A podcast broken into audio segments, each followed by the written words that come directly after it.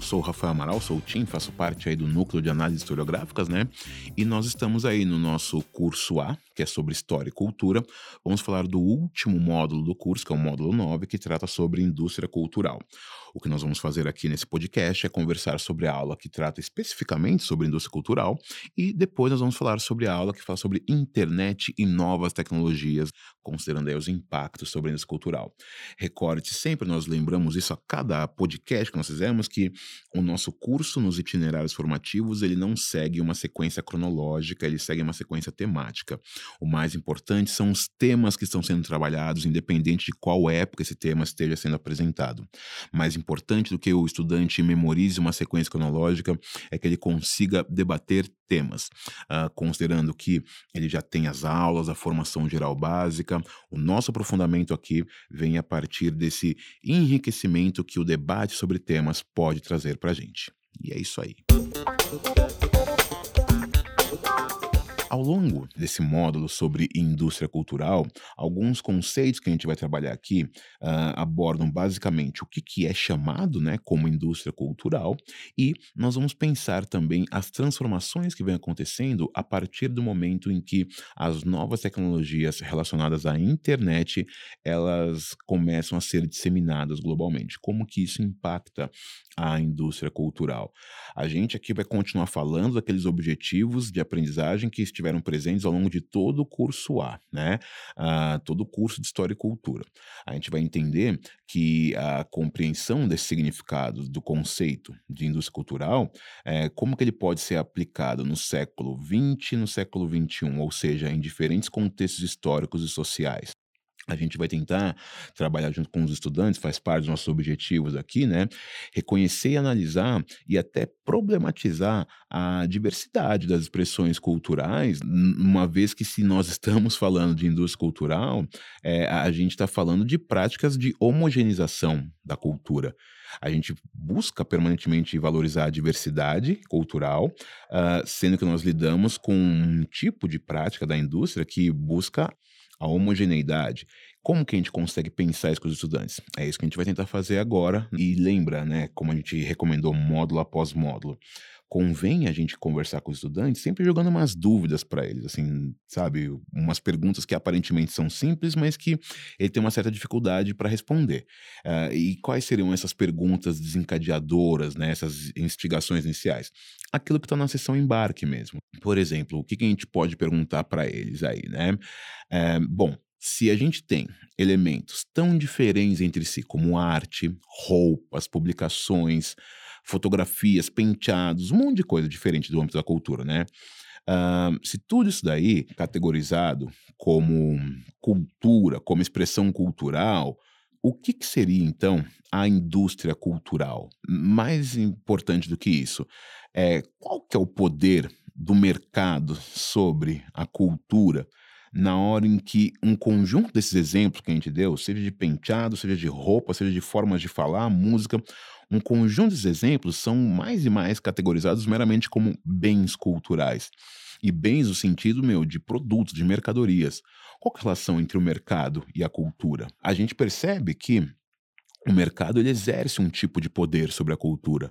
Pega uma por uma das discussões que você teve ao longo do curso inteirinho aí de História e Cultura.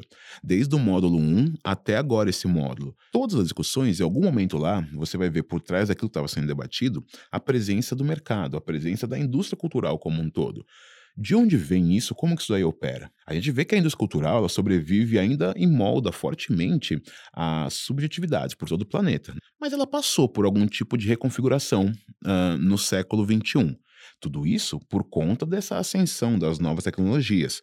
Pois bem, qual que é essa reconfiguração pela qual a indústria cultural está passando no século XXI?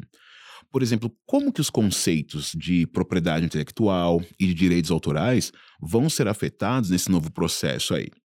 Uma outra pergunta legal para trazer para os estudantes também, né? Por que, que o público ele demonstra um interesse cada vez maior em produzir o próprio conteúdo, em vez de apenas consumir aquilo que é despejado sobre ele? Será que é, a saturação que o mercado de bens culturais impõe, com uma repetição incessante daquelas mesmas fórmulas, Será que isso atingiu um limite mesmo? O que, que está acontecendo, afinal de contas, com a indústria cultural? É isso que é legal trabalhar com o estudante, até para permanentemente lidar com temas históricos que sejam importantes aí, relevantíssimos no cotidiano contemporâneo. Longo da nossa aula de indústria cultural, é interessante que a gente sempre apresente aos estudantes uma variedade de exemplos aí, né? Uh, a gente pode apresentar para eles podcasts, como por exemplo o podcast que foi recomendado na sessão Fique de Olho, que fala da filósofa Márcia Tiburi, tratando sobre filosofia pop e estética, que trata sobre a questão da indústria cultural. Só que é um tema que aparentemente é simples, indústria cultural. Na hora que a gente falar indústria cultural, indústria de bens culturais, só que é um tema bem mais aprofundado. Nessa aula, é, é bacana trabalhar com eles esse conceito mesmo, né? Interpretando o conceito de indústria cultural como a padronização e a racionalização das técnicas de distribuição comercial desses bens culturais. As expressões culturais pensadas enquanto produto, pensadas enquanto bens culturais, sendo comercializadas, gerando lucros para as grandes corporações de uma forma racionalizada, de uma forma padronizada. É em torno disso que vai se, vai se formar uma indústria cultural Bom, é, basicamente a gente sabe o poder que isso tem sobre os indivíduos.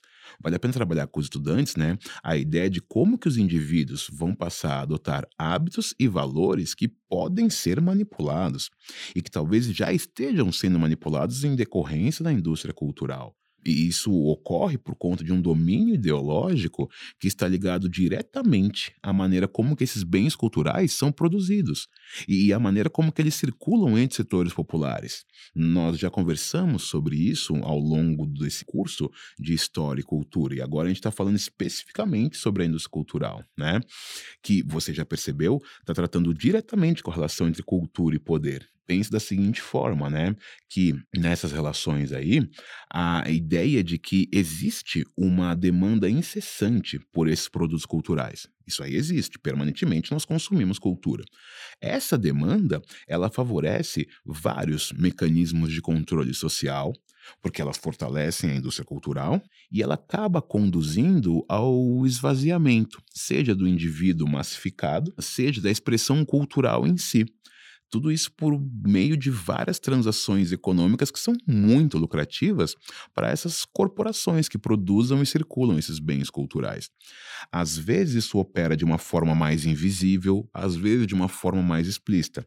O fato é que grande parte dos produtos culturais que circulam na sociedade não circulam porque eles espontaneamente foram reconhecidos a partir de um conjunto de critérios mas sim porque eles atendem à lógica econômica dessas grandes corporações. Como que a gente pode trabalhar isso com os estudantes, né? Bom, das mais variadas formas. Uh, tentando exemplificar isso aí para os estudantes, nós recomendamos a sessão Aprimorando Habilidades por exemplo, dessa aula de indústria cultural, os exercícios 1, 2 e 3, ele vai exatamente discutir o que significa a indústria cultural. Ele vai recorrer aos autores que foram formulando esse conceito, né, para que o estudante consiga passar por esse momento de visualizar o que significa o conceito e qual que é a presença dessa tal indústria cultural no cotidiano desses estudantes aí. Da mesma forma, é possível também se utilizar da sessão estudo orientado, onde os exercícios 3, 4 e 5, eles vão tratar dos questionamentos éticos a respeito desses mecanismos internos de funcionamento da indústria cultural cinematográfica dos Estados Unidos. Nós temos uma indústria cultural que produz e vende sonhos, mas que muitas vezes, dentro das engrenagens dessa indústria cultural, vive-se um conjunto de pesadelos, uh, e no qual eles acabam sendo disfarçados, escamoteados, para que a máquina da indústria não, não possa parar. Isso é discutido a partir da ética ou da ausência de ética que há muitas vezes flagrada na indústria cinematográfica hollywoodiana. Na aula Internet e Novas Tecnologias, a discussão uh, recai para o século XXI, principalmente, porque é uma aula que vai trabalhar, vai problematizar qual que é o impacto das novas tecnologias de informação e comunicação uh, no século XXI sobre a indústria cultural. Quando a gente fala sobre isso, a gente está pensando o seguinte: a gente tem, a partir do século XXI, a popularização global, em qualquer continente que você quiser, a gente tem a disseminação de computadores pessoais, de tablets, de smartphone, do acesso à internet, a quantidade de dados circulados por isso daí, a quantidade de bens culturais uh, que circulam por isso daí. Sejam livros, sejam filmes, séries e sei lá mais o que, a quantidade de imagens uh, que circula, a quantidade de, desses produtos que circulam livremente pela internet, a partir dessas novas tecnologias, ela é imensurável. E isso significa, por exemplo, um download ilegal de um filme, um streaming ilegal de um filme, o quanto que isso impacta sobre a indústria cultural. Talvez convenha nessa aula uh, sobre internet e novas tecnologias uh, debater com os estudantes sobre a perda do lucro das corporações que movimentam a indústria cultural, justamente por conta desse compartilhamento instantâneo e global de uh, arquivos digitais. Ou, ou, então a sua transmissão por meio do streaming mesmo, né? Uh, pensando na música, pensando nos filmes, pensando em qualquer um dos produtos vendidos para a indústria cultural. É interessante, né, que já que a gente está falando sobre a relação entre cultura e poder, né, a gente pode debater também com os estudantes nessa aula como que os novos hábitos que desafiam essa indústria cultural como que eles acabam também revelando que essa indústria cultural ela vem se mostrando insuficiente nos seus formatos, né, para atender aquilo que o público quer ela vem se mostrando consideravelmente limitada uh, em seu poder de massificar é, a subjetividade das multidões de uma forma sem nenhuma barreira, tá? É até uma ressalva legal para fazer esse momento. Não significa que não existe isso ainda. Onde quer que você olhar, você vê o impacto da indústria cultural ela moldando e massificando comportamentos. Isso existe. Só que existe de uma forma transformada em relação ao que era no século XX. E essa forma transformada, em alguns aspectos, pode significar até uma diminuição de poder. Um, o que, que é essa transformação? Como que isso aí vem acontecendo? Como que as multidões vêm lidando com isso? Pois bem, é isso que essa aula se pretende. E na hora em que nós olhamos para a sessão aprimorando habilidades, a gente pega os exercícios 4, 5 e 6. Um, e, bom, são os exercícios que vão tratar sobre como essas novas tecnologias relacionadas à internet, como que elas vão auxiliar na contestação de práticas autoritárias e de valores conservadores a partir da própria indústria cultural. Se você for olhar nos exercícios do Enem, que a gente colocou aí na nossa nosso material também, você vai encontrar exercícios nessa linha.